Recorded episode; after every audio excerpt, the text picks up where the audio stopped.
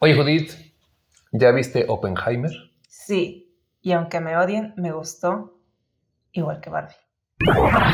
Hola, Radio Vaquitos. Bienvenidos a Radio Vac, un programa de sabiduría práctica donde te damos consejos como se los daríamos a un amigo. Este programa busca crear conciencia en un mundo donde nos estamos olvidando de pensar y reflexionar, conducido por Judith y expertos en nada.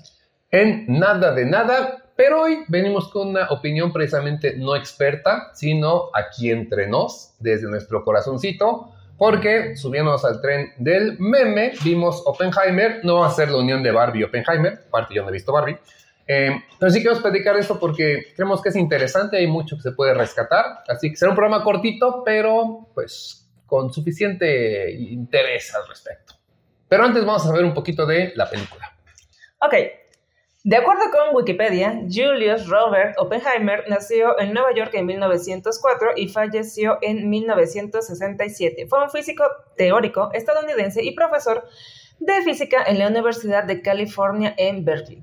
Es una de las personas a menudo nombradas como el padre de la bomba atómica debido a su destacada participación en el proyecto Manhattan, el proyecto que consiguió desarrollar las primeras armas nucleares de la historia durante la Segunda Guerra Mundial. La primera bomba nuclear fue detonada el 16 de julio de 1945 en la prueba Trinity en Nuevo México, Estados Unidos. Años después, como por ya declaró que pues sí sentía como pesar por el fallecimiento de las víctimas de la segunda bomba nuclear, que fue la que sí se detonó eh, sobre Hiroshima y Nagasaki precisamente en agosto de ese 1945. Ya lo que es la película tal cual, es una película biográfica de suspenso británico-estadounidense, escrita y dirigida por Christopher Nolan, basada en American Prometheus, una biografía del 2005. Y pues ya, la película basada en el libro, y el libro relatan precisamente la, la vida de Oppenheimer. Del buen Nolan. Pues esa es un poquito la reseña y así que vamos a hablar ahora sí de la película de Oppenheimer. ¿Qué te pareció? Ok, son muchos comentarios, espero no expirar mucho. Em, empiezo por mis comentarios, pero hay spoilers. Una vez avisamos que hay bastantes spoilers. En primer lugar, sí me gustó, pero para mí no es la mejor película que he visto. Sentí que fue mucho tiempo para todas las cosas, como que todo lo que nos dijeron de la película lo pudieron haber resumido en menos tiempo. Em, de las cosas que más, más, más me gustó, una fue haberme dado cuenta como en qué época vivió Einstein y saber que Einstein pudo haber convivido con estos cuates. Soy malísima para ubicarme en tiempo y en espacio, entonces sí fue de que, oh, conocí a Einstein. ¡Ah! O sea, como que me sirvió así ver que no había muchos años entre uno y otro. Esa es una. Dos, los grupos de estudio de las universidades de esa época.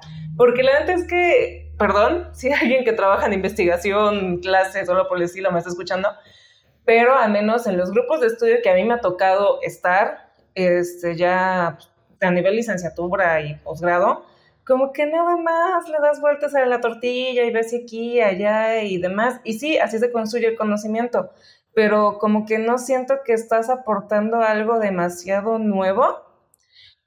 En cambio, en aquella época sí había como mucho por aportar porque se estaban descubriendo muchas, muchas cosas. Y no únicamente en, en, lo que es este, la parte dura de la ciencia, que era la física y la matemática y la química, sino también incluso ahí mencionando un poco de lo que es la psicología.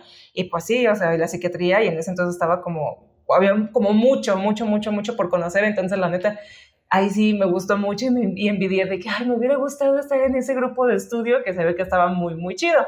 Quizás es nada más mi sesgo de los traumas que traigo de la escuela, pero bueno, esas son las dos cosas que a mí, a mí me encantaron. Sí, eso del grupo de estudio está genial. Eh, lo comentábamos porque se preocupan realmente por el conocimiento, por construirlo. Hoy en día se supone que estamos también en esa parte, en construir conocimiento, pero seamos sinceros, se ha vuelto muy administrativo, muy burocrático deja de preocupar el conocimiento y se preocupan por cosas como si está bien citado en APA, que, no estoy en contra de eso, pero no debería ser lo- la primera pregunta más importante. Pero sabemos que si citas en APA, me citaste a mí, entonces yo tengo más puntos. Y desgraciadamente se ha convertido en eso. Los investigadores están tratando de mantener su nivel, su sueldo, y siento que la investigación se ha perdido, no en el campo de la física, sino en todos. Habrá investigadores que no, habrá investigadores que estén haciendo las cosas bien, pero seamos sinceros, la gran mayoría es nada más vamos a escribir el siguiente libro y vamos a como tratar de aportar algo, etcétera. Pero ya se perdió esas ganas que se ven en los estudiantes de que yo quiero saber algo nuevo. Soy un estudiante, después hay dos, después cinco, después diez, porque todos quieren aprender y quieren aportar.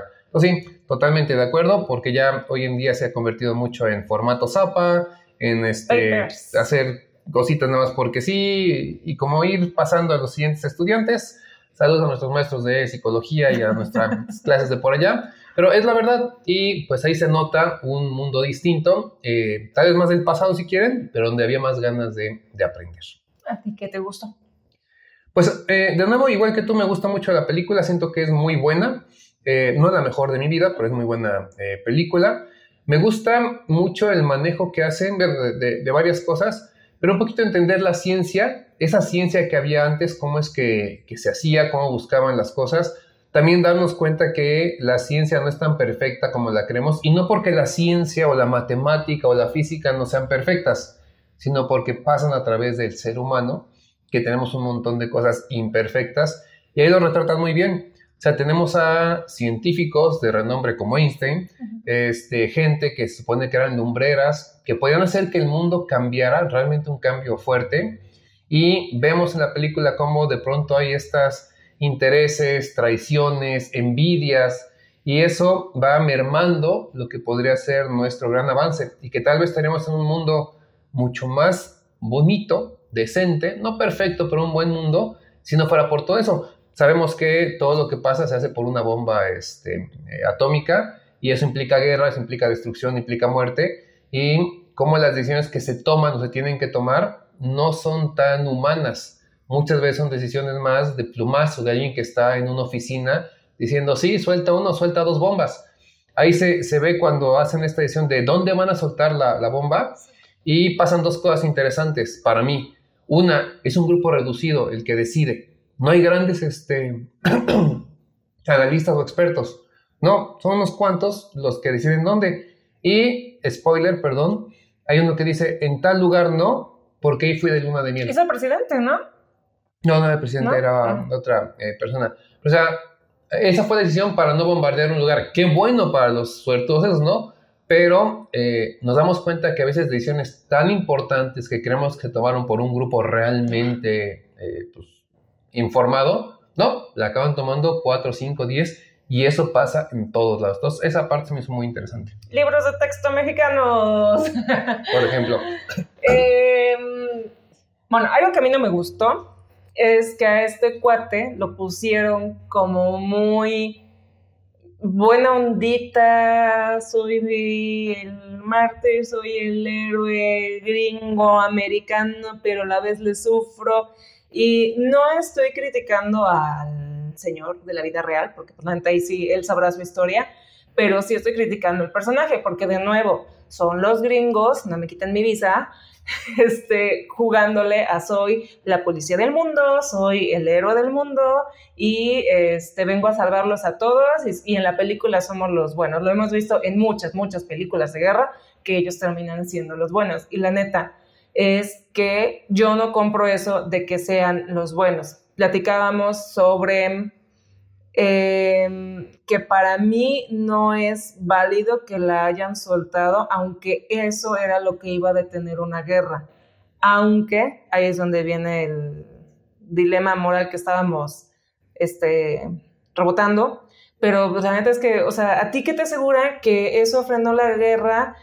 Pero ¿cuántas personas no pasaste a cargar? Entonces, ¿cómo te asegura que esas personas que murieron eran menos o son menos las que sufrieron a comparación de si hubieras seguido la guerra uno o dos meses más. Vemos la guerra ahorita de Rusia contra Ucrania, o sea, no hay fin y hay muchas personas sufriendo y durante cuánto tiempo han estado sufriendo y quién sabe cuántos años más vayan a seguir sufriendo. Pero por otra parte, Vemos ahí cómo sufrieron los japos al momento, los que hicieron la desdivisión y después los que quedaron con secuelas, con daños. Y no son nada más los humanos, también hay animalitos, plantas, el ecosistema, este, el daño psicológico y que vienen cargando estos cuates después de tantos años. Entonces, no sé, o sea, esa balanza en mi ignorancia, como que no, me costaría mucho tomar la decisión y no me cuadran las cuentas. Sí, y además, eh, Oppenheimer no era un monstruo, pero tampoco era un mártir ni era un héroe. O sea, era un físico que se vio en el punto central, ahora sí que estuvo en el momento equivocado, en el lugar equivocado, porque él tuvo que decidir si se aventaba a ser el líder de este proyecto de, Manhattan para generar la bomba atómica. Sí, porque lo dice muy claro y sí, era cierto, o sea, si podemos separar el átomo, entonces podemos crear una explosión y por lo tanto podemos crear una bomba. Una que parece entonces sería la madre de todas las bombas. Y entonces eh, es bonito el dilema, bonito en cuanto a la idea de pensarlo, no porque sea bueno para nadie, de decir, bueno, ¿yo qué haría? O sea, porque era sencillo, si Oppenheimer no la creaba, alguien más la iba a crear, ¿sí? Tal vez del lado de, este... Alemania. Es que ni qué decir los buenos o los malos, sino del lado de Alemania, ¿sí? Los alemanes podrían haber creado su propia bomba, de hecho, oficialmente ya estaban más avanzados que ellos, o del lado de los aliados, podría haber sido alguien más, pero alguien la iba a crear. Entonces, el principio que se maneja ahí es, bueno, la voy a crear yo porque sí creo que con un poder destructivo tan grande, la guerra se va a detener. Pues Sí pasó, sí se detuvo la guerra después de dos bombas y fue cuando ya finalmente Japón se rindió, que había dicho el emperador que no se iban a rendir por nada y a los japoneses se los creo. Pero ya llegaron a ese punto que dijeron, ok, sí nos tocó rendirnos porque no tenemos contra qué, o sea, no tenemos cómo defendernos de un ataque tan brutal. Entonces ahí es donde de pronto sí es interesante decir yo qué hubiera hecho. Porque les digo, puede ser un monstruo para algunos, pregúntenle a Hiroshima, o puede ser un héroe para otros, pregúntenle los aliados. Pero él estuvo que vivir ahí y él en la película lo dice y se entiende que así es como pasa, después vive con remordimiento. ¿Y cómo no? O sea, pensar que en un solo botonazo se destruyeron miles de vidas y después muchas generaciones, no es como para irte a dormir tan tranquilo todos los días. La película lo pone un poco heroico, lo pone un poco así como mártir, pero eh, pues es de detenernos y decir, bueno, eso es lo que me vende Hollywood. Ahora, ¿yo qué pienso? Porque si no después nada más decimos, ah, es un héroe, lo mejor. No, hay que tener cuidado de cómo nos cuentan, porque recuerden que la historia nos la cuentan los ganadores. Así es. Ahora, los detalles técnicos de los cuales yo no conozco, pero tú sí conoces. ¿Cómo la viste en esas cosas deliciosas del cine? Pues haciendo un lado los apretados este, que son críticos de cine wannabe, la verdad es que es buena la película, en general todo lo técnico lo resuelve muy bien, iluminación, audio, la parte actoral, tiene actores muy, este, muy interesantes, buenos actores, reconocidos. El director, todo el mundo lo, ubica. Eh, decíamos del maquillaje con Downey Jr., por ejemplo, que lo envejecen cañón. Entonces, eh, entonces, aparte, es una muy buena película. Si es por esa parte, la recomiendo. No soy un experto en cine, así que habrá quien me diga, sí, pero en tal escena, ok, tú experto en cine, gracias. Pero para los humanos normales, creo que vale mucho la pena y la podemos ver y disfrutar. Muy buena, sí, en todos los sentidos. En el argumento, en el guion, en lo actoral, en lo técnico, pero yo no la podría poner entre mis 10 mejores películas, como decía, no es la que me llevaría a una isla si lo podía llevarme 10 películas, Oppenheimer no quedaría ahí, pero no deja de ser una muy buena película, con mucha recomendación de irla a ver y sobre todo generar este debate con los cuates. Sí, o sea, ¿de qué te pareció? ¿Y tú qué hubieras hecho? ¿Y cómo te sientes con eso? O sea, todas esas cosas que si bien a lo mejor no seremos los padres de la bomba que sigue o de algo por el estilo, sí es pensar en esos dilemas éticos y morales y decisiones de vida fantasiosos de, pues, ¿tú qué harías? Y esa reflexión te genera entender un poquito mejor la realidad y cómo se mueven los engranes del sistema, porque ahí hay mucha política, bastante, bastante, bastante, y vemos cómo algunos de ellos que son académicos e investigadores, en cuanto los toca el sistema, la milicia, lo que sea, se pudren, ¿no? Entonces también es entender un poco eso, lo que decías, o sea, cómo funciona el sistema y cómo muchas veces decimos, no, es que este, si X dirigente hiciera tal cosa, ajá, detrás de eso hay un engranaje horrible y podrido que no es tan fácil funcionar. Y hablando de esto de si gustó o no gustó, a mí sí, sí me gustó, no es mi película favorita. De hecho, en este tipo de películas documental creo que me gustó más la serie de Chernobyl, de HBO, perdón. Y aunque a lo mejor me lichan los críticos y expertos del cine, para mí Barbie y Oppenheimer están al mismo nivel en el sentido de que las dos son unas buenas películas con temas completamente diferentes, pero cada una buena en lo suyo. Y también bajémonos un poquito del pedestal de, ah, no, es que quien va a ver Barbie nada más es muy plástico, y ah, es que quien va a ver Oppenheimer es súper intelectual. La neta es que no, o sea, son películas hechas para vender, no creo que una venga así con esa ideología de, oh, el día de hoy voy a cambiar el mundo. No, el día de hoy quiero hacer mucho varo, vender y entretener. Y pues creo que eso es todo. Yo no he visto Barbie, pero totalmente de acuerdo contigo. Aquí sí es este, pues una llamada a bajémosle rayitas, ni nos vayamos hasta abajo de este, empezar a criticar todo, decir que el cine apesta y bueno, no lo veas, ni nos vayamos hasta arriba y decir no, el cine de arte debe dejarnos algo. Porque la verdad es que el cine siempre está en medio. El cine lo que quiere es tu dinero. Para eso nace, para eso es un producto comercial. Hablamos del cine general, no del cine de, arte, que aún así también tiene sus que veres. Pero es eso. Y luego nos encanta subirnos y decir y, hablar como somos expertos, sobre todo ahí en Twitter y en redes sociales.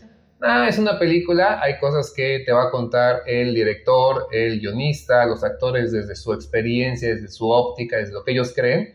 Y como decía un amigo, pues si no te gusta, haz tu propia película, porque la verdad, la idea de una película como esta, de cualquier cosa que te cuente una historia, sea película, novela, serie, libro, cómic, es generar un espacio de reflexión, es que yo te cuente algo y eso que te conté tú sabrás qué hacer con él, pero no lo convirtamos en más odio, en más hate, porque ya tenemos bastante y por eso se dan las guerras que acaban en bombas atómicas. Sí, porque finalmente es el ciclo de la violencia, violencia, violencia, violencia, que también es algo que vimos ahorita en esta película, ¿no? O sea, cómo violencia genera más violencia a escala hasta que esté el punto de que estamos a nada de cargarnos a todo el planeta y, pero pues no, eso, hay que ver quién pega más fuerte para tener eso, porque finalmente, como lo platicamos en el episodio o en los programas anteriores, seguimos siendo un poco simios y nos vamos por el quién pega más duro para ver quién es el que manda. Así es. Pues con esto cerramos. Nuestro consejo sería que si pueden, vayan, véanla. Échenle el ojo, vale la pena. Y reflexionen acerca de ella. Y cuéntenos qué opinan. Sí, ahí. Pónganos en sus comentarios si les late algo así. Es un programa distinto, lo sabemos. Por muchas razones pudimos hacerlo así, así que, quisimos traer este aquí entre nos, aquí entre nos.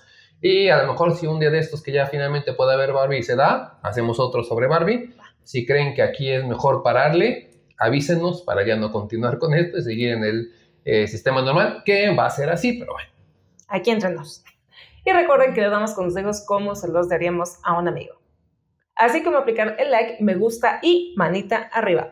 Ya conocen nuestras redes sociales. Muchas gracias a los que escucharon el episodio anterior. Y recuerda poner tus alas porque naciste para volar. Para volar.